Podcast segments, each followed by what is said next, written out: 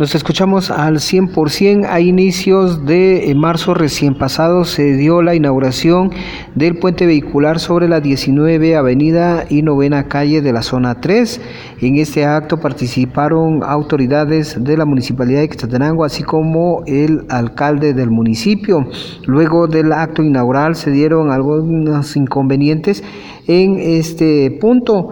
El alcalde de Quetzaltenango, Juan Fernando López, dio a conocer que se ha presentado una denuncia en contra de dos personas por los delitos de difamación, así como de agresiones, entre otros delitos más.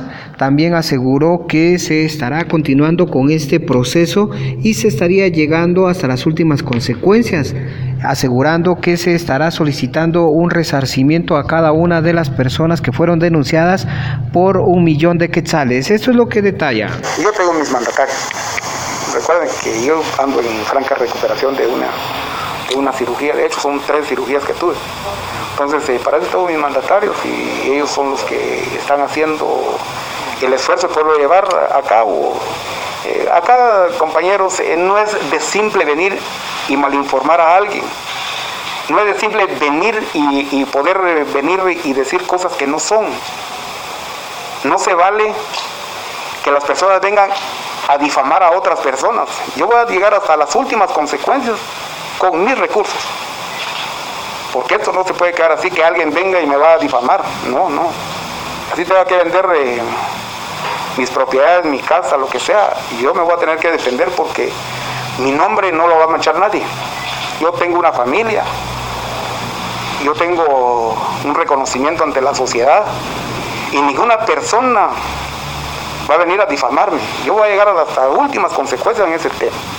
Para eso Dios me ha bendecido, para que se me esclarezca y que me digan a mí qué mal cometí para que me fueran a difamar. Qué mal cometí para que las personas me trataran como me trataron y me siguen tratando. Yo voy a pedir un resarcimiento, más de un millón de quetzales por daños, perjuicios, por eso, daños a la moral. Y lo voy a hacer porque ya voy, en ese, voy a llegar en esa etapa. Yo le voy a pedir que, y no que le necesita el dinero porque no lo necesito. Dios sabe que yo, todo lo que he trabajado para tener lo que tengo. Pero eso sí, no voy a dejar que nadie venga a pisotear a la municipalidad menos a mi persona o miembros del consejo, que no tenemos nada que ver en este tema. Puras ganas de molestar y levantar a la gente en contra. Regreso a cabina como los escuchamos.